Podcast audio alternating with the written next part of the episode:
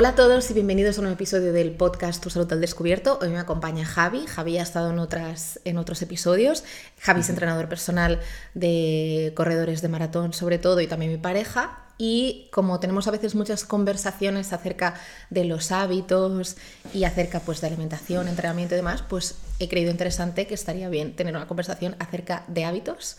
¿Qué tal? ¿Cómo estás? Muy bien. Sí, la verdad que yo creo que somos un poco pesados, a veces insistentes hablando de los mismos temas, pero bueno, yo creo que tanto tú como yo en los trabajos nos encontramos siempre este tipo de problemas o relaciones con los hábitos o, de hecho intentando ayudar a, corredores como es mi caso, pues siempre te encuentras con que muchas veces el problema no es en sí correr, sino más la parte de hábitos, la parte de cómo eh, realizan esa actividad en su día a día y toda esta parte. Entonces creo que es muy, muy interesante. Bueno, y aparte de por la gente a la que llevas, o yo quizá también la gente que puedo ir viendo en mi trabajo, nosotros también nos intentamos aplicar mucho esas cosas. Y creo que es interesante que tengamos la conversación eh, entre nosotros porque creo que, por ejemplo, yo tengo algunas cosas que me cuestan más, ¿no? algunos puntos más débiles, por ejemplo con el entrenamiento, a mí a veces sí que me costaba más introducirlo como un hábito y tú por ejemplo eso lo tienes súper instaurado y quizá al revés, pues yo la alimentación me es bastante fácil pues mm, llevarla bien y no, y no tener problemas en ese sentido y quizá tú coges un poco más de eso, ¿no? Entonces, pues nos podemos ir ayudando y dando consejos entre nosotros. Entonces, sí me gustaría empezar hablando de aunque pues ya hace tiempo que fue 2000, bueno, el, fin de año y demás, la gente se pone objetivos, hay una cierta lista de propósitos y yo creo que a veces cometemos algunos errores cuando nos planteamos esos propósitos. Y te quería preguntar, ¿cuáles crees que son los errores más comunes a la hora de hacer ese ejercicio de propósitos? Em, pues yo creo que yendo a cómo deberíamos plantear los propósitos, con esto que siempre se comenta del SMART, ¿no? que sea específico, medible, alcanzable, retable y, que, y el la T de tiempo, ¿no? de que tenga una pues un fin, o sea, tenga un momento en el que ese objetivo se vaya a cumplir o podamos hacer un check hacia ese objetivo, pues para ver los errores muchas veces ir repasando esos puntos, ¿no? El decir, oye, este, este objetivo es específico y te das cuenta de que a lo mejor no, de que eso, por ejemplo, contigo lo hemos comentado muchas veces. Tipo, pues quiero eh, hacer dominadas, pero a la vez quiero hacer bastantes dominadas, pero a la vez quiero correr medias maratones, si pueden ser también de montaña también, y luego me quiero recuperar del 15, pero e incluso yo a veces, ¿no? Y quiero incluir yoga y no sé qué, es como, bueno, son específicos, está yendo un poco de tu zona de genialidad, ¿no? Que a veces se utiliza eso también para los trabajos, y y sobre todo cuando a lo mejor eso choca, el hacer, mm, no sé, por ejemplo, 25 dominadas, choca con que quieres prepararte todo un maratón, porque queremos hacer todas unas 25 dominadas con lo complejo que es llegar a hacerlas, y queremos hacer todo un maratón con lo complejo que es llegar ahí. ¿Vale? Entonces creo que muchas veces la parte de específico creo que es muy importante y es uno de los errores que se cometen. Y, luego que intentamos también, con lo que he hablado antes, ponernos muchos de golpe. A lo mejor intentar lo que decimos, ¿no? El lunes empiezo todo. Em, de eso, eso yo lo hablaba en 2022, cerrando mi temporada del podcast. Em, y justo es el consejo que di. O sea, vamos a empezar a implementarlo ya, no pasa nada. Si quieres empezar a correr, qué mejor que hacerlo el día 25 en Navidad, después de que ayer a lo mejor tuviste la cena y no por utilizarlo como un castigo, pero que lo puedes ir implementando ya y no pasa nada. Entonces creo que ese también es uno de los errores, como querer cambiar todo de cabo a rabo en un día. Sí, de hecho, además, eso que comentabas de, de, el momento en el que empezar, sí que es cierto que desde un punto de vista psicológico, que lo escuché también en un podcast, hay cierta influencia en, el, en los lunes, en el principio de mes, en el cambio de año, como que estamos más predispuestos y es realmente un buen momento para hacer balance y para empezar con esos propósitos, pero hay, hay que hacerlo de, de, forma inteligente. Y para mí, por ejemplo, uno de los errores que yo cometo, sobre todo, aparte de estos, es que no me pongo metas realistas. O sea, sí que metas realistas sí, pero quizá hábitos realistas no, porque a veces peco más de el tiempo del que dispongo. O sea, quiero hacer muchas cosas, pero no soy realista con el tiempo que, me, que voy a tardar en ellas. Y al final creo que a veces lo que, lo que nos lleva a esa cierta culpabilidad, ¿no? Por ejemplo, con el entrenamiento, si una persona se plantea, pues, pues lo que comentabas, ¿no? Aparte de empezar todo de golpe que y ya te dificulta mucho más, que es mejor empezar de forma progresiva, o sea, no quieras entrenar perfecto, comer perfecto, em, meditar, o sea, todo el mismo día, pero también ten en cuenta un poco el tiempo del que dispones y el tiempo que vas a tardar en hacer esas cosas, porque pues si te planteas hacer una sesión de entrenamiento de 90 minutos y no puedes, pues mucha gente quizá coge la actitud de no la hago directamente en lugar de pues hacer 20, ¿no? Claro. Y ahí también, o sea, yo creo que con, el entrenamiento, por ejemplo, en, este caso estamos hablando de entrenamiento o de hábitos a nivel general, también la parte de nutrición, creo que, se comete efectivamente mucho ese error de em, tratar de de llegar a todo en un mismo día, en, un solo día, y luego eso es algo yo, por ejemplo, que comento mucho, como has dicho, yo no solo ayudo a corredores de larga distancia, también personas lesionadas, que incluso con lesionados también esto a veces se magnifica mucho más, porque sabemos lo difícil que es salir de una lesión, y a veces es difícil dar esa paciencia y esa visión a largo plazo que creo que siempre hay que tener. Y en este caso que has comentado, por ejemplo, yo te pongo el ejemplo de cuando la gente me pregunta, ¿y cuándo podré dar el salto a maratón? Por ejemplo. Y yo lo primero que digo, independientemente de la experiencia que tenga, de los factores de rendimiento objetivos que como entrenadores podemos saber y analizar de esa persona, porque a lo mejor lleva entrenando conmigo un año y medio o dos años, y entonces sí que hay factores objetivos de si esa persona puede o no dar el salto a maratón. Pero luego el que yo le comento siempre a ellos, porque eso es algo que recae en ellos, es la exigencia que has tenido para correr estos medios maratones no es la misma que vas a tener para correr los maratones. Entonces tienes que tener en cuenta que vas a tener que entrenar de media como mínimo un par de veces más a la semana. Eso es realista, es posible para ti. Independientemente, ahí entra lo de retador, pero también realista, ¿sabes? La R de retador y realista, porque si no, no, no lo vas a poder conseguir y nos vamos a frustrar. Y luego en relación a lo que hemos comentado al inicio, ahí me ha venido una, una idea, a ver si yo creo que tú estás de acuerdo. Creo que el tema de los lunes y todo, pues puede venir bien y aprovechar esas carrerillas está bien pero esas carrerillas es como, a veces también en deporte se, se habla mucho de la velocidad y la aceleración, ¿vale? La velocidad es diferente, a la aceleración sería más eh, lo que em, sería el pico de velocidad en una distancia muy corta, ese primer plus, ese, primer push, ese primer empuje, ¿no? Claro. Y la velocidad es sostenida en el tiempo. y, y yo creo que eso a nivel de hábitos es que la aceleración es nuestra motivación el lunes y está genial y lo aprovechas y todo muy bien. El martes me dura y luego ya no. Ahí luego entra la disciplina. Claro. Y, eso creo que es algo que, pensamos que hay que estar motivados. Ahora hace un frío que pela y no me apetece. Pues es que ahí es la disciplina. O sea, cuando llueve y ahí es, ahí es, eso es lo importante, ¿no? Que parezca mucho postureo de no, el día que sufres es el día importante, no, pero es que no puedes esperar a que siempre tengas una buena disposición, por mucho que correr, por ejemplo, como es el caso de los que ayudo yo, les guste, pero hay días que no.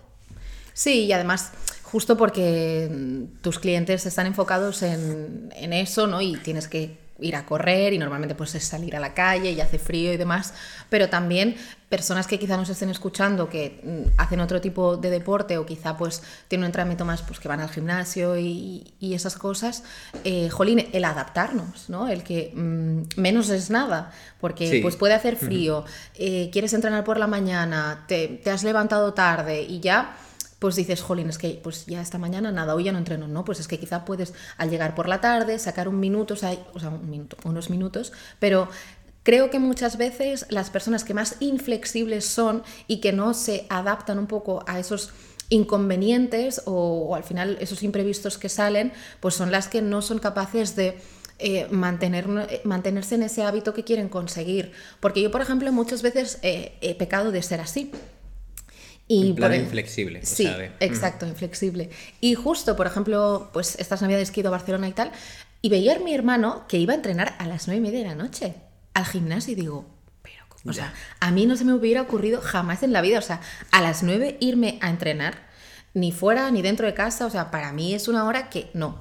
Pero si a él le funciona, es la hora a la que puede encajar, pues adelante, ¿no? Pero sí que me, dio como un, o sea, me quedé pensando de, ostras, vaya horas para ir al gimnasio, pero qué bien si es la hora que a él, pues, él puede quizá, y yo muchas veces he sido inflexible en ese sentido.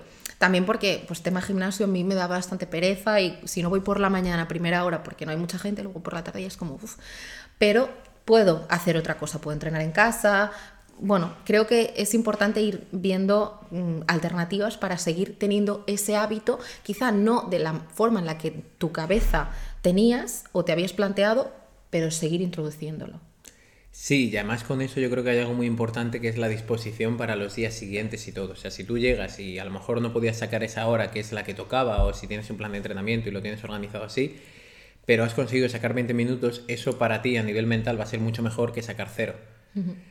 Sí que con esto yo creo que es importante también decidir, decir que no es necesario siempre forzarse, ni aunque sea, hay días que no hay tiempo, hay días que estarás cansado, también depende mucho, como estamos hablando, de los objetivos que busque cada persona. Yo, por ejemplo, el mensaje para los deportistas que yo suelo llevar de media suele ser, no, hoy descansa, tranquilo. Y a lo mejor, pero porque entrenan mucho en general.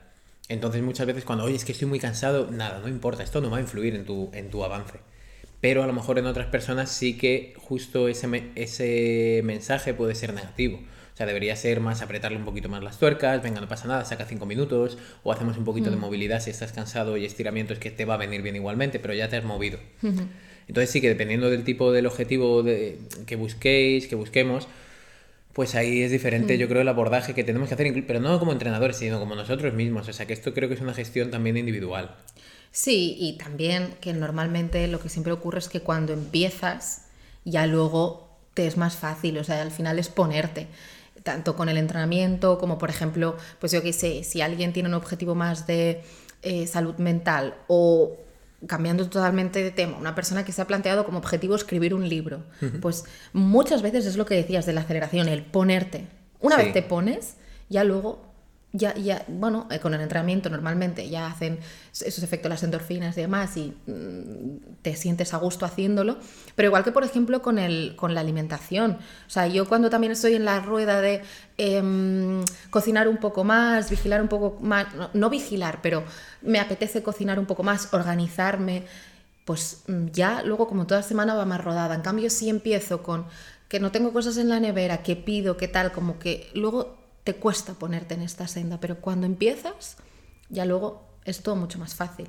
Claro, y es que esa senda, o sea, al final de la que estamos hablando son los hábitos. Claro. ¿Sabes? O sea, ahora cuando lo estabas diciendo me venía a la cabeza, porque mm, yo creo que efectivamente para el tema de los 21 días, ¿no? Para los hábitos, o no sé cuánto, no, no, me lo creo mucho, no creo mucho en números, creo que también depende del tipo de hábito y lo difícil que sea para esa persona. A lo mejor a mí me dices que tengo que empezar a a meditar todas las mañanas 10 minutos y te digo, bueno, pues no es un problema, o sí, y, pero a lo mejor me dices que tengo que salir todas las mañanas a dar un paseo y eso lo hago perfecto, porque me apetece y es diferente. Hmm. Entonces, en esos hábitos que sepamos que son buenos para nosotros, que realmente queremos ir a donde nos va a llevar ese hábito, porque muchas veces eh, pensamos que el objetivo, por ejemplo, es perder peso, pero quizás el objetivo más realista debería ser implementar ese hábito con gusto y disfrute. Ese debería ser el objetivo. Y entonces ya perder peso porque va a ser, porque eso es lo de siempre, ¿no? Cuando pierdes peso ya te da igual.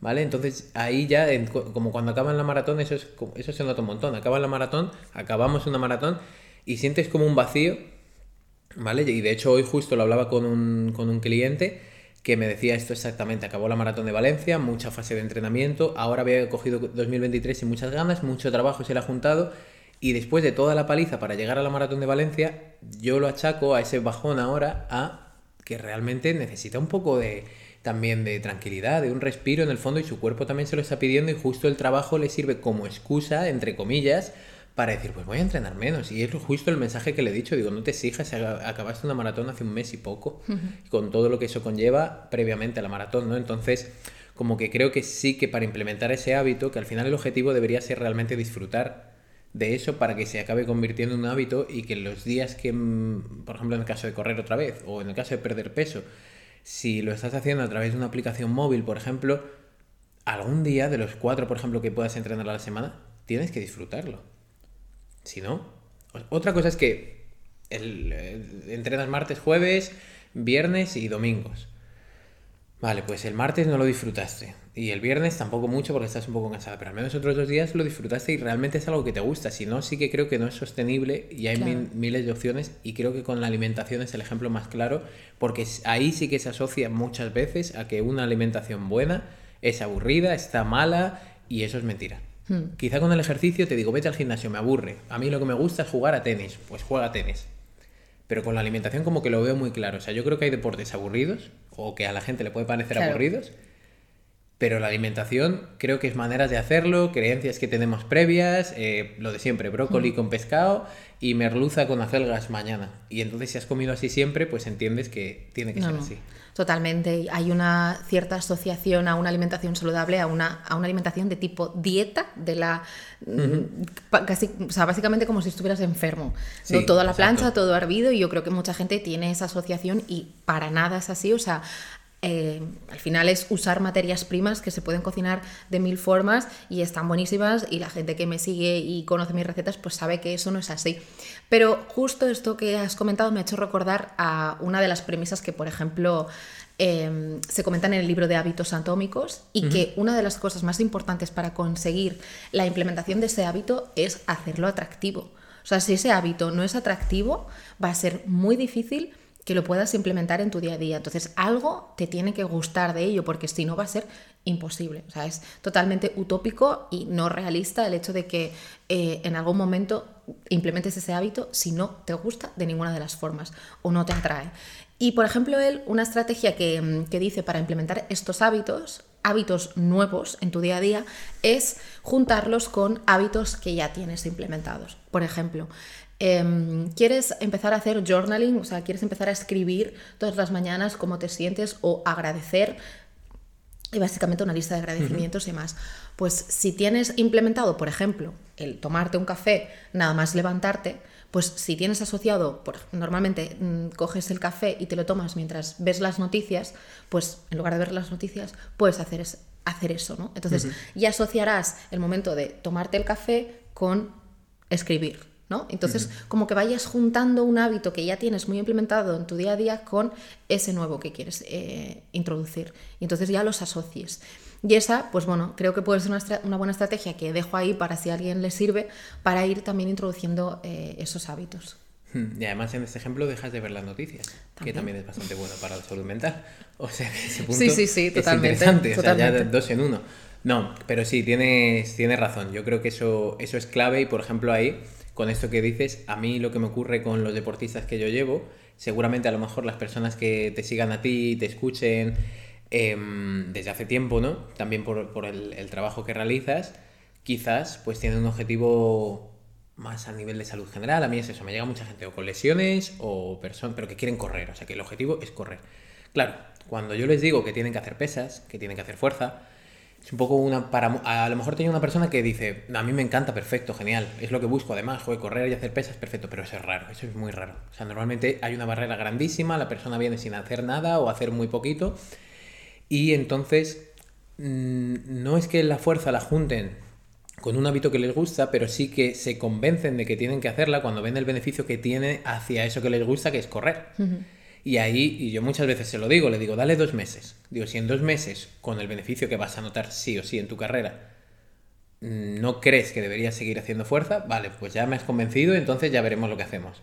Pero como nunca pasa eso, como empiezan a entrenarlo, entonces ven que es un gran método para hacer mejor su práctica de aquello que les gusta, que es correr, pues al final consiguen implementar ese hábito de entrenar fuerza o darle la importancia que tiene o hacer un poco de phone roller y estiramientos y no sé qué, porque se dan cuenta que es que si no hacen eso, luego no van a poder disfrutar de lo que más les gusta, en este caso, que es correr.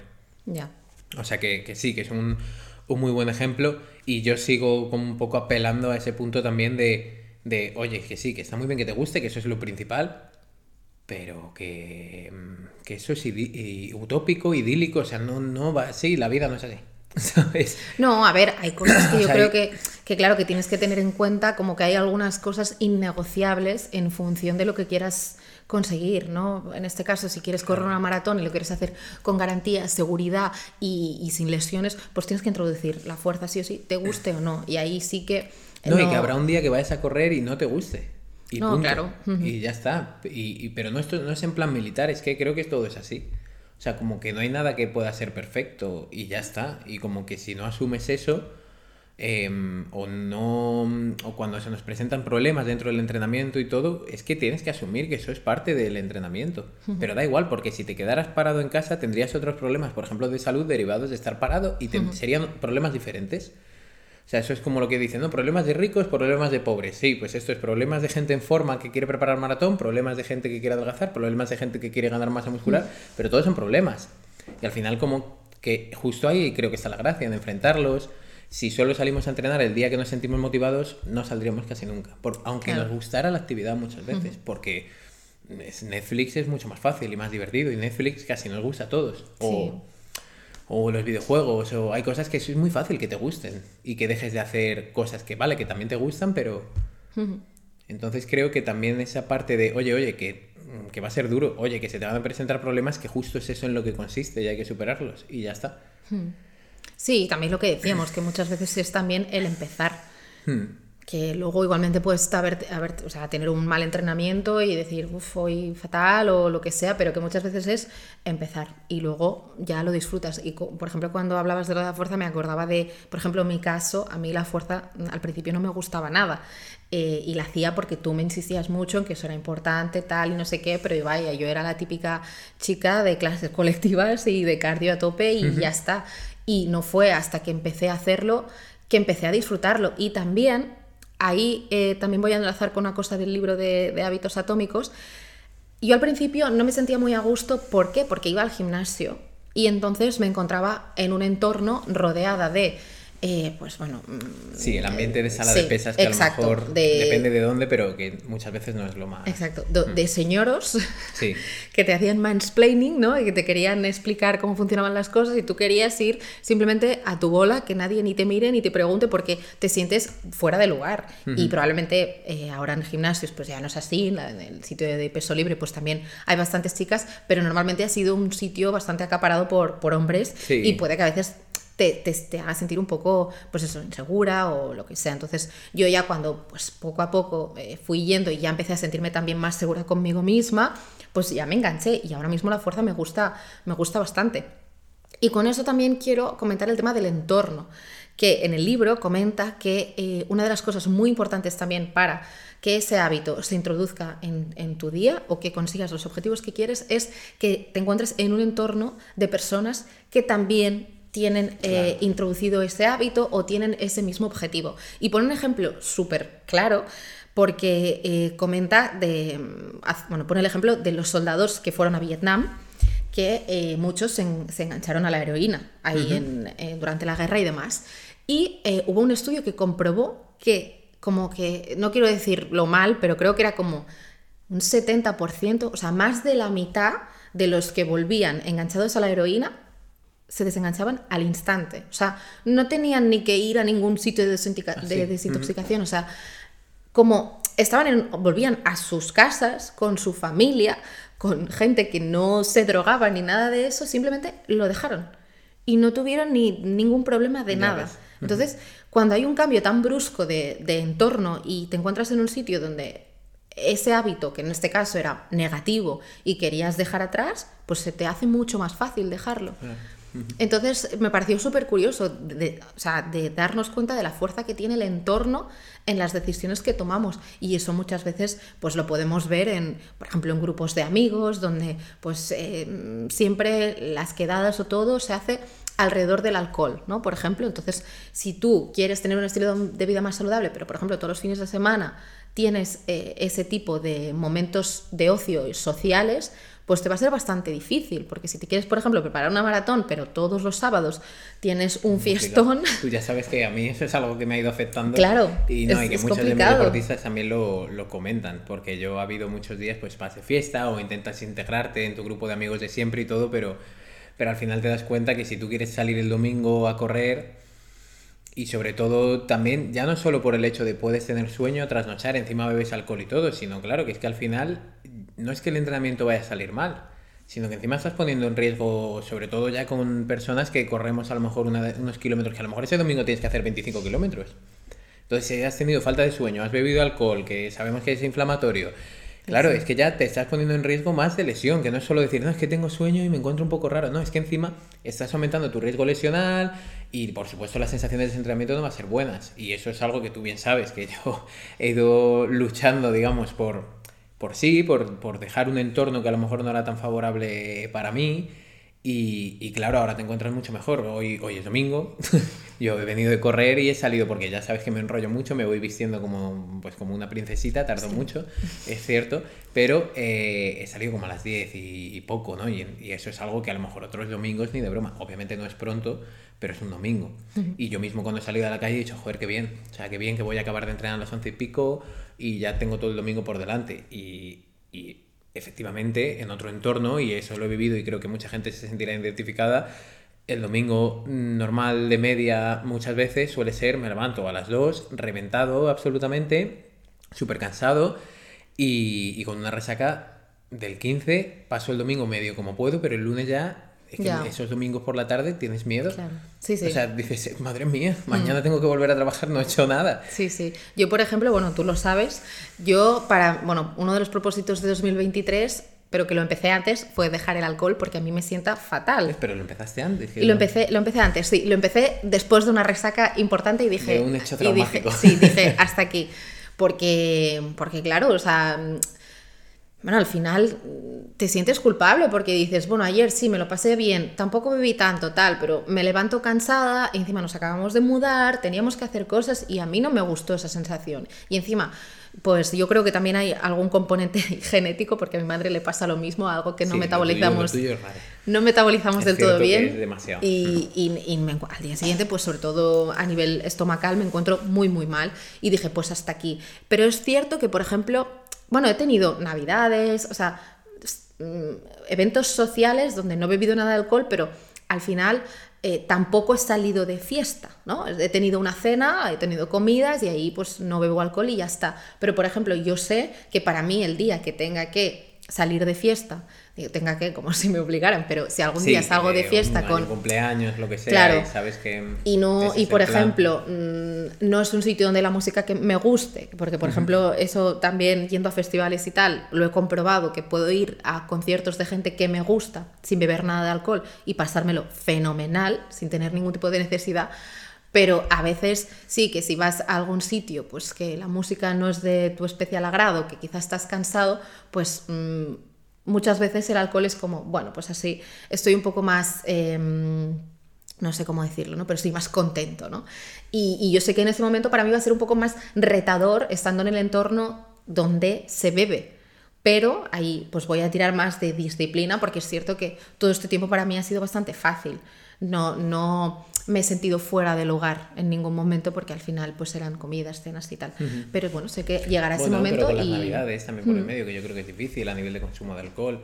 Yo creo que con esto también, o sea, lo que tú, y creo que muchas veces tú y yo lo hemos comentado, eh, ya sin, no quiero entrar mucho ahí porque el podcast no va de eso y ya sabes que yo me, me pierdo por ahí, pero sí que creo que hay una asociación, una asociación un poco, ya no peligrosa, sino patológica casi, o sea, no es que sea peligrosa, al final es lo que es y lo sabemos todos, de el divertimento, el me estoy divirtiendo cuando o solo me divierto si hay alcohol, si voy en un estado en el que no es real, lo primero, porque eso es lo que hay que plantearse, que es que el alcohol, cuando ya consumes ciertas cantidades, te lleva a un estado que no es la realidad, entonces ahí a lo mejor piénsalo, si realmente estás viviendo en ese momento y por muy divertido que parezca, es que no es la realidad. O sea, tú mm. no te comportas, no te estás comportando de manera normal, entre comillas.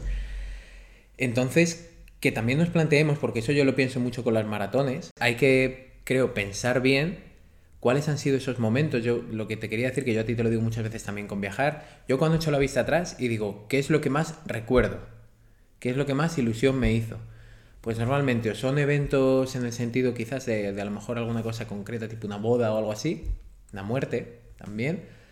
Pero fuera de eso, ¿vale? A nivel de aficiones, yo tengo mucho mejor recuerdo de...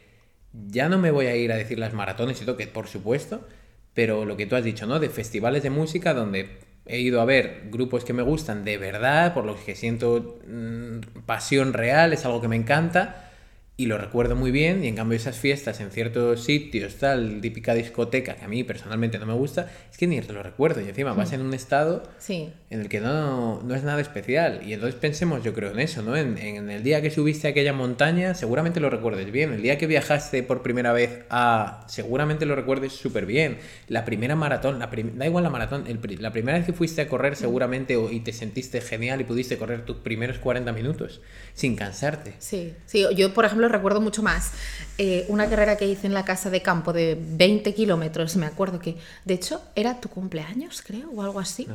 No, no, sé, me acuerdo que me levanté pronto por la mañana y fui a hacer esa carrera y me acuerdo muchísimo que me encontré ovejas y tal. Eh, mm, y que es un entrenamiento normal, sin más, ¿no? Pero me acuerdo mucho de ese entrenamiento más que de lo que dices, fiesta random número 27.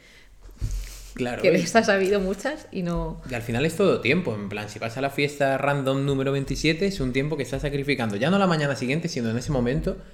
Y no hay que ponerse en plan, no, no hay que salir de fiesta. Si a ti es algo que te gusta, genial, perfecto. Hombre, a ver, ya por el tema de salud, contrólalo, pero bueno, que por esa regla de tres, yo soy bastante partidario de que cada uno haga lo que quiera. Con su salud y con su cuerpo, porque al final es como, como funciona.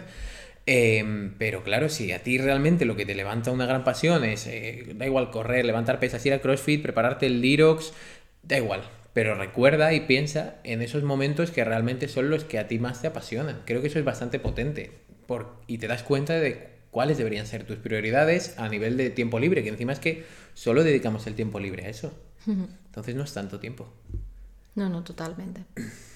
Bueno, pues eh, yo creo que ya para cerrar, porque hemos hablado bastante acerca de los hábitos y demás, sí que me gustaría preguntarte, a ti como entrenador que trabajas básicamente online y has tenido también eh, anteriormente pues ese trabajo presencial, ¿cómo consigues o cómo crees que podemos hacer para traspasar esa pantalla? ¿no? Porque yo sí que creo que nosotros creo que somos personas que llevamos bastante tiempo trabajando en nosotros mismos, en los hábitos y creo que lo tenemos ya todo bastante implementado. A nivel de alimentación, mm, la gente que me siga pues también sabrá que yo en su momento tuve un trastorno de la conducta alimentaria y que, jolín, me costó realmente mejorar mi relación con la alimentación, pero lo conseguí y ahora creo que es una, una relación muy sana y tengo buenos hábitos alimentarios donde incluyo también ayer nos pedimos un chino, ¿no? O, sea, eh, o comimos pizza, o sea, donde incluyo también flexibilidad 100%. no, pero claro, al final creo que hay que mencionar siempre esto, porque hay gente que quizás solo enseñas la parte más mm, perfecta de tu día a día y no es así, ¿no? O sea, para mí, dentro de, em, de una vida saludable está la flexibilidad 100%. O sea, para mí no hay una alimentación saludable. Lo que hay es una conducta saludable. Y para mí, una conducta saludable es una conducta que es flexible. Porque para mí el perfeccionismo y la flexibilidad creo que a nivel mental no son muy buenos.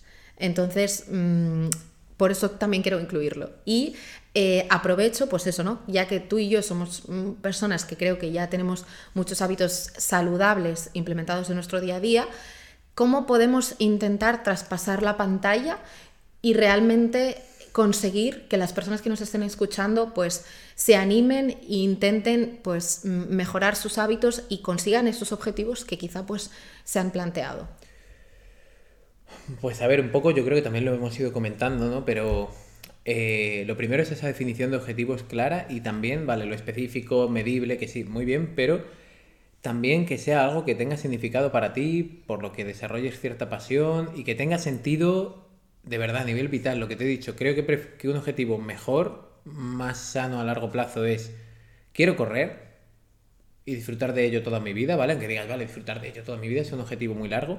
Y porque quiero hacer eso, voy a ir poniéndome diferentes carreras también con el objetivo de mejorar de ese punto de autosuperación y mantener la motivación.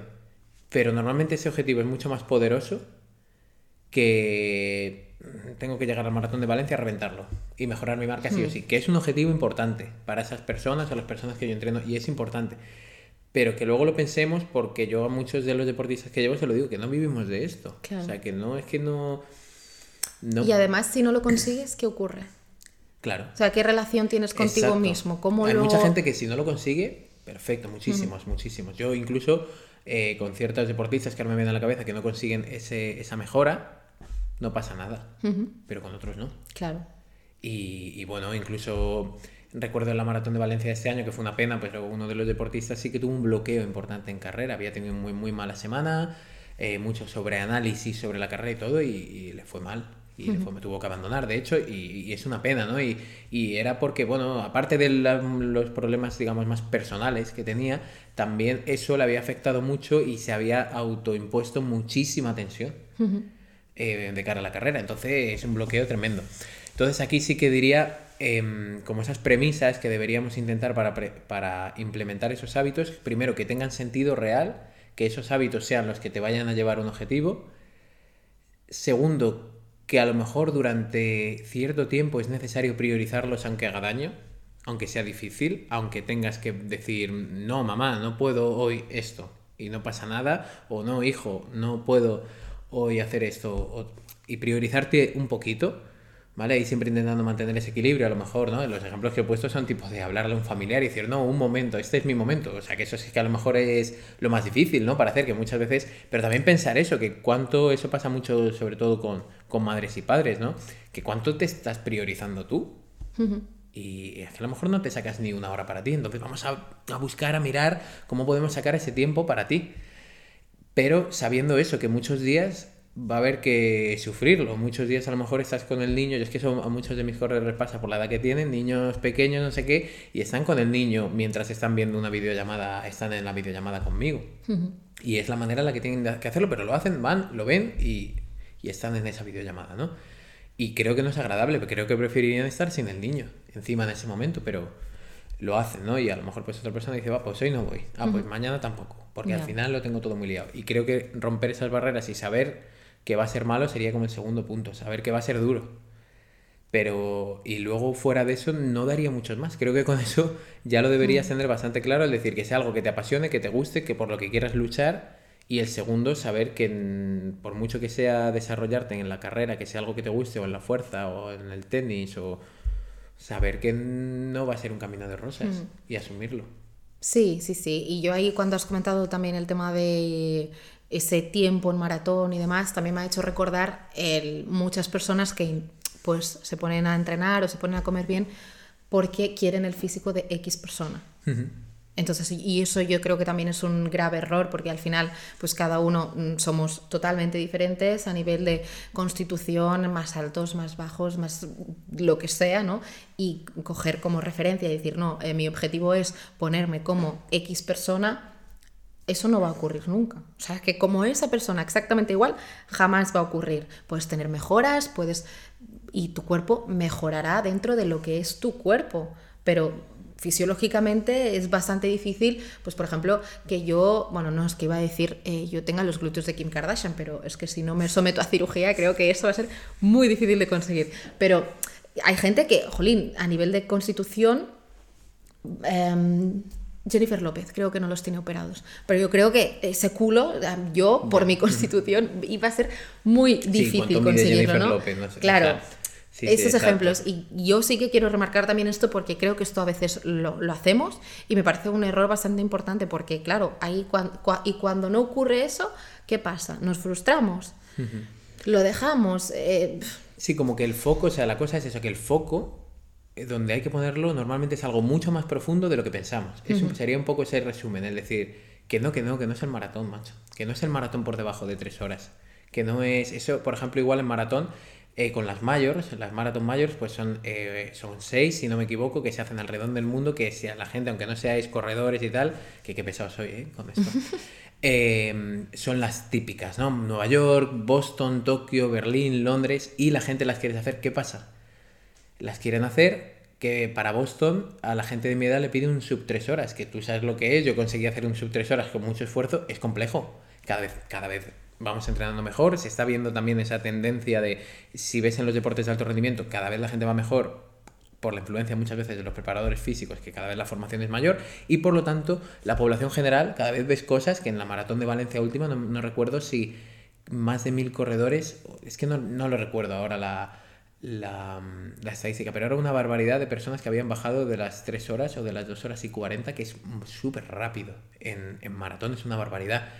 Y era muchísima gente que había bajado esa marca, ¿no? Entonces, estas personas que quieren ir a Boston les piden 3 horas, o a la gente mayor 3 horas 05, que es un poco de que es complejo, que es complejo llegar ahí.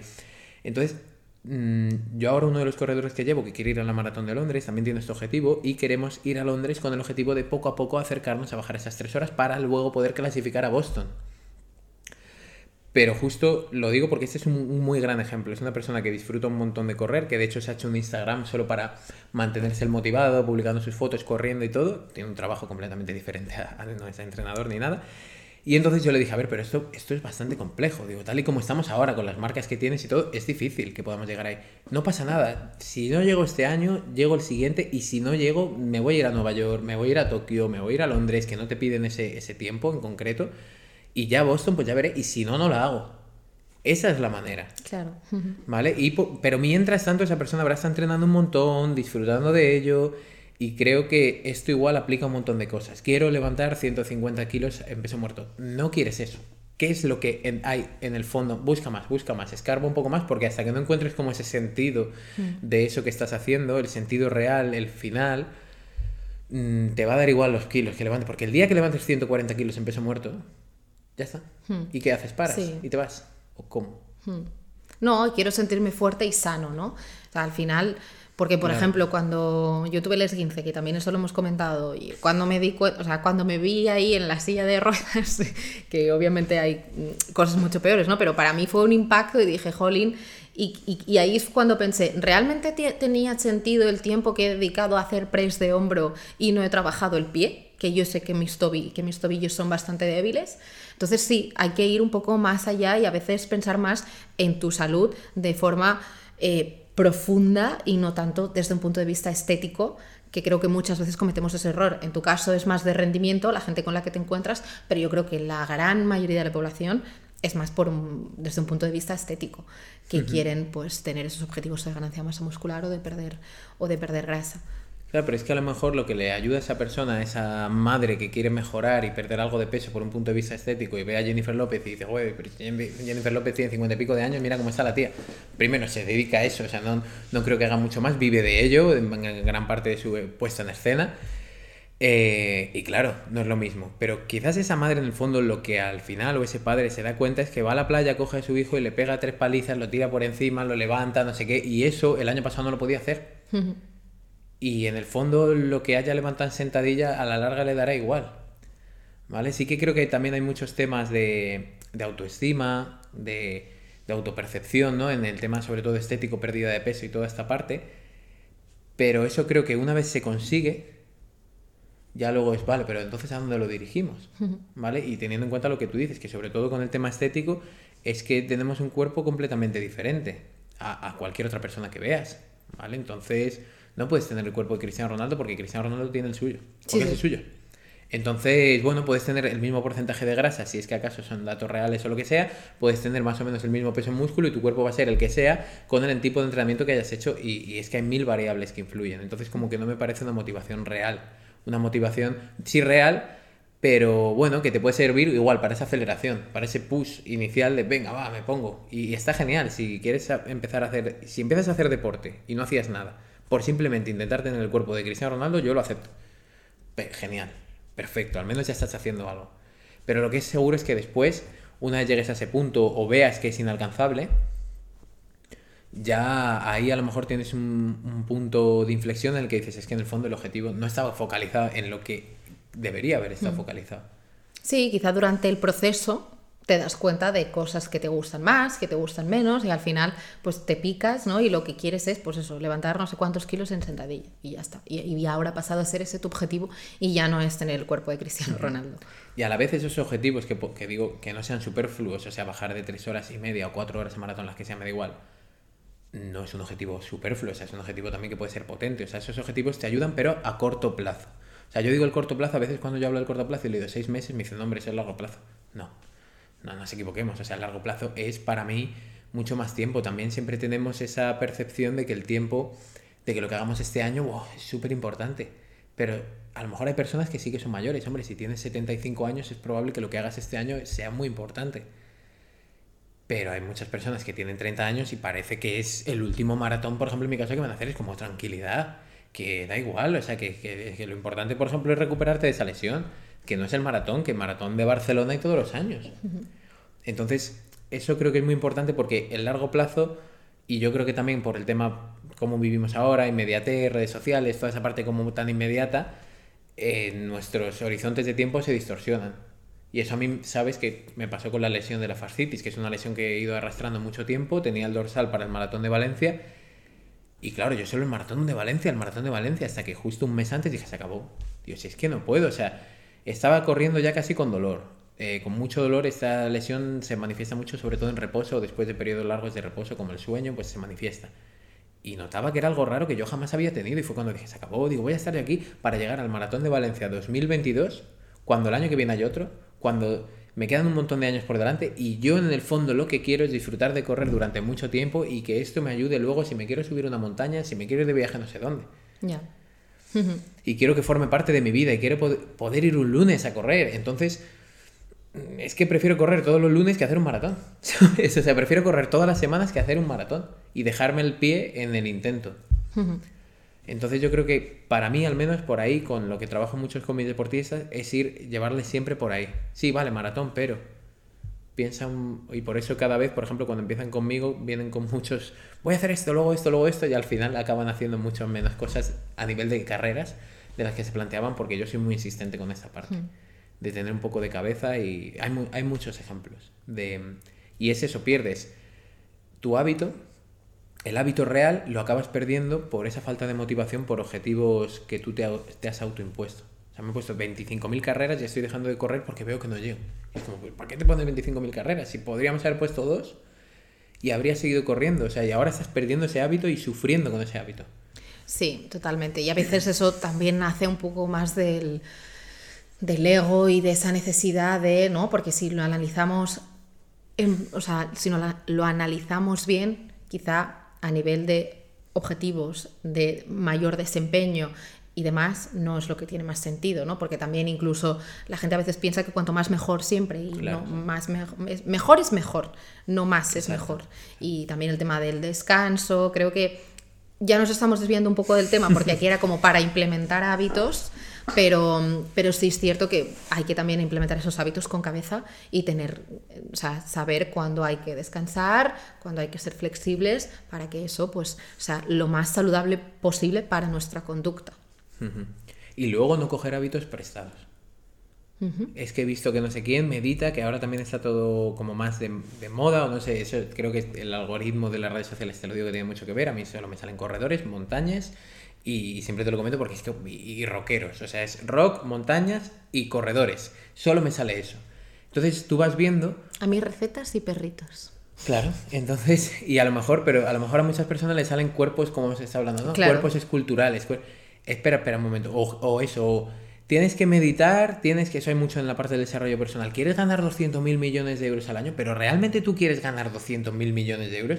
¿Para qué quieres 200 mil millones de euros? Si es que hay hasta entrevistas a personas muy ricas que te dicen que hay cosas de su vida de antaño, o sea, gente que se ha hecho rica futbolista, tal que realmente echan de menos. Y a lo mejor eso pasa mucho con el dinero, pasa, o sea, hábitos prestados. Es decir, pues para ser una persona de éxito te tienes que levantar a las 5 de la mañana, luego meditar, luego dar un paseo, luego, y ya lo voy a hacer todo, ¿no? Lo que hemos hablado al inicio.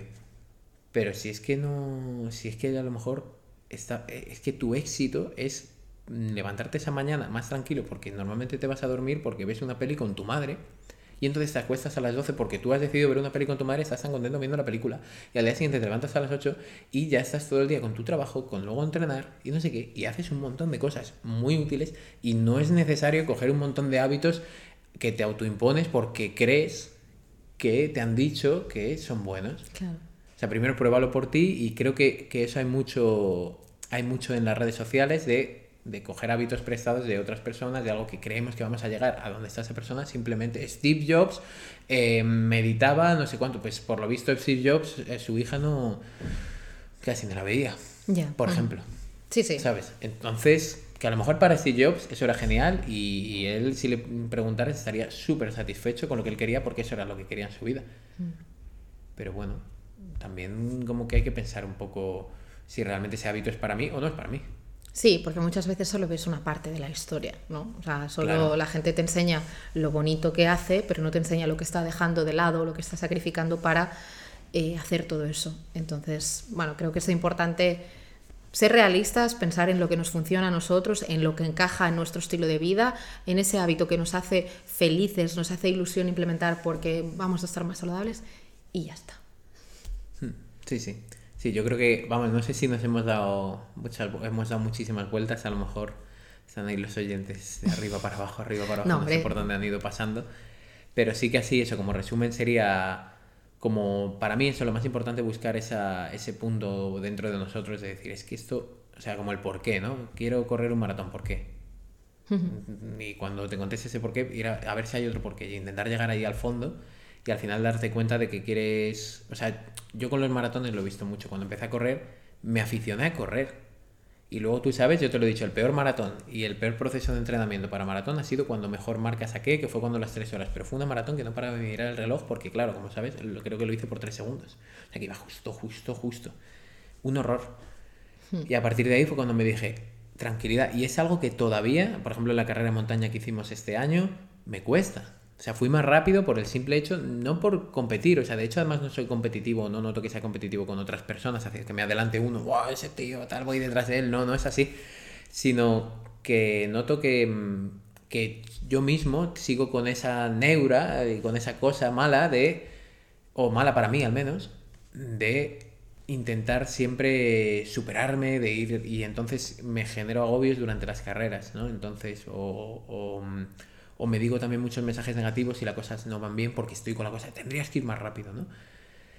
Y creo que son muchos, al menos de mis corredores, por ejemplo, lo tienen y, creo que, en general lo tenemos, ¿no? Y cuando mucha gente lo puede tener, o gente que entrena, pues eso, con, con aplicación, con gimnasios virtuales, digamos, o en gimnasio, lo que sea, que también se esté contando, ah, es que yo tendría que hacerlo así de rápido, tendría que hacerlo así de, de bien, y no. No, no, no tiene por qué. Bueno, yo creo que hemos tocado bastantes temas, creo mm. que es bastante interesante, se llevan bastante información. No sé si quieres añadir algo más, pero un placer tenerte por aquí. La verdad que no. Gracias, sí, Y nada, y si quieren que comentemos más cosas entre nosotros, que al final los tenemos aquí en casa, pues que bienvenidos sean. Pues sí, sí, sí. Y nada, pues gracias a ti también. Y, y nada, no, en principio que comentar, nada, que lo implementen y ya está. y, que, y que a por ello y que busquen ahí una buena motivación, que creo que es lo importante mucho ánimo con esos objetivos, con esos hábitos y nos seguimos viendo. A Javi le podéis encontrar en... En, bueno, en Instagram, javiercalvo.run, de correr. En tu podcast. Y luego en el podcast Kilómetros de Entrenamiento. Yo creo que ahí son las dos vías donde estoy más activo. Pero ahí en kilómetros de entrenamiento, pues bueno, ahí vamos a hablar casi exclusivamente de. Bueno, si hay algún corredor que está aquí escuchando, pues que sepan que ahí tienen muchísima información. Pues sí. Gracias. Muchas gracias y nos vemos en el próximo episodio. Chao.